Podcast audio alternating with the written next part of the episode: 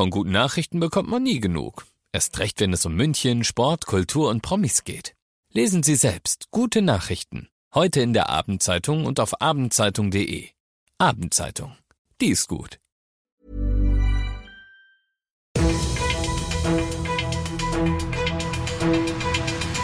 95 5 Charivari, das München Briefing, Münchens erster Nachrichtenpodcast. Mit Christoph Kreis und diesen Themen. Neues aus dem Stadtrat zum Dieselfahrverbot und zu Hochhäusern und der FC Bayern ist ein Reizthema los und einen Haufen Geld noch dazu. Schön, dass du auch heute wieder mit dabei bist in diesem Nachrichtenpodcast. Da erzähle ich dir ja täglich innerhalb von fünf Minuten alles, was in München heute wichtig war. Das gibt's dann jederzeit und überall, wo es deine allerliebsten Podcasts gibt und immer um 17 und 18 Uhr im Radio. Das ist doch politisches Theater auf Kosten der Münchner Bürger, schimpft die CSU. Der Stadtrat hat heute, anders als die CSU sich das gewünscht hätte, keinen Stopp des Dieselfahrverbots beschlossen. Die Schadstoffwerte in der Münchner Luft werden immer besser und inzwischen werden nur noch an der Landshuter Allee die gesetzlichen Grenzwerte gerissen. Daher wollte die CSU, dass die nächste Stufe des Dieselfahrverbots, die ab Oktober auch alle Euro 5 Modelle treffen würde, sofort ausgesetzt wird. Das sollte 10.000 Zehntausenden Münchnern, die ein solches Auto fahren, Planungssicherheit geben.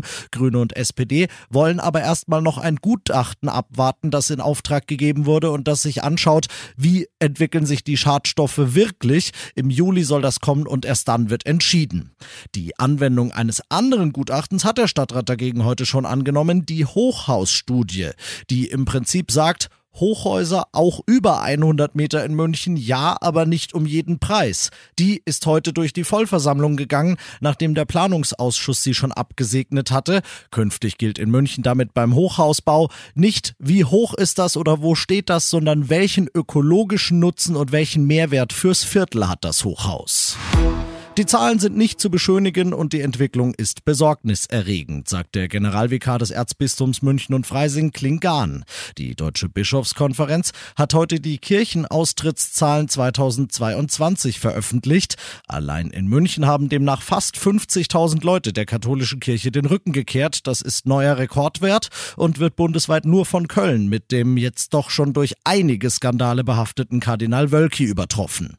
Viele geben laut Klingan die sexuellen Missbrauchsfälle in München und deren mangelhafte Aufarbeitung als Austrittsgrund an. Allein in den ersten Tagen, nachdem das vielbeachtete Missbrauchsgutachten Anfang 2022 vorgestellt wurde, hatte sich die Anzahl der täglichen Austritte auf einmal verdoppelt. Du bist mittendrin im München Briefing und du kennst das ja nicht anders. Nach den ersten München Themen schauen wir, was war in Deutschland und der Welt heute wichtig.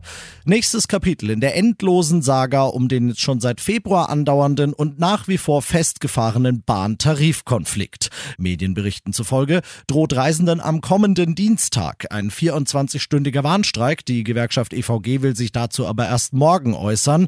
Die Deutsche Bahn schlägt der EVG unterdessen ein Schlichtungsverfahren vor und will bis Freitag eine Antwort haben, Charivari-Reporterin Ursula Winkler. Für die Bahnkunden wäre eine Schlichtung sicher die beste Variante, denn solange die läuft, herrscht die sogenannte Friedenspflicht, sprich Streiks sind tabu. Stattdessen verhandeln Unternehmen und Gewerkschaft weiter und holen sich einen oder mehrere unabhängige Schlichter dazu. Stimmt die EVG dem Vorschlag der Bahn nicht zu, drohen nicht nur weitere Warnstreiks, sondern möglicherweise ein richtig langer Streik. Nach vier Monaten ohne Ergebnis hatte die EVG die Tarifverhandlungen letzte Woche für gescheitert erklärt. Ihre Mitglieder stimmen aktuell über unbefristete unbefristete Streiks ab. Und das noch zum Schluss. Für Michael Ott muss das heute wie Weihnachten und Geburtstag am selben Tag sein. Auf der Mitgliederversammlung des FC Bayern 2021 will er einen Antrag einbringen, auf den die Clubbosse aber unter dem Vorwand keine Zeit mehr zu haben nicht eingehen wollen. Es gibt Streit. Bayern Ehrenpräsident Uli Hoeneß spricht hinterher von der schlimmsten Veranstaltung, die er beim Verein je erlebt habe. Was Ott damals fordern wollte, hat der FC Bayern heute freiwillig getan, nämlich die unter Fans höchst umstrittene Partnerschaft mit Qatar Airways beendet. Der Vertrag mit dem bisherigen Sponsor läuft am Freitag aus und wird nicht verlängert. Im offiziellen Statement der Bayern dazu steht zwar kein Wort davon, aber klar ist, die Bayern machen das nicht zuletzt wegen der anhaltenden Kritik der eigenen Fans an dem Deal wegen der schwierigen Menschenrechtslage in Katar. Jetzt fehlt dem FC Bayern zumindest bis auf weiteres ein Schriftzug auf dem Trikotärmel und ein paar Millionen auf dem Konto. Man schätzt so bis zu 25 pro Jahr, aber immerhin, Jahreshauptversammlungen, die Uli Hoeneß schlimm finden muss, gibt's jetzt vielleicht dann nicht mehr. Ich bin Christoph Kreis, mach dir einen schönen Feierabend.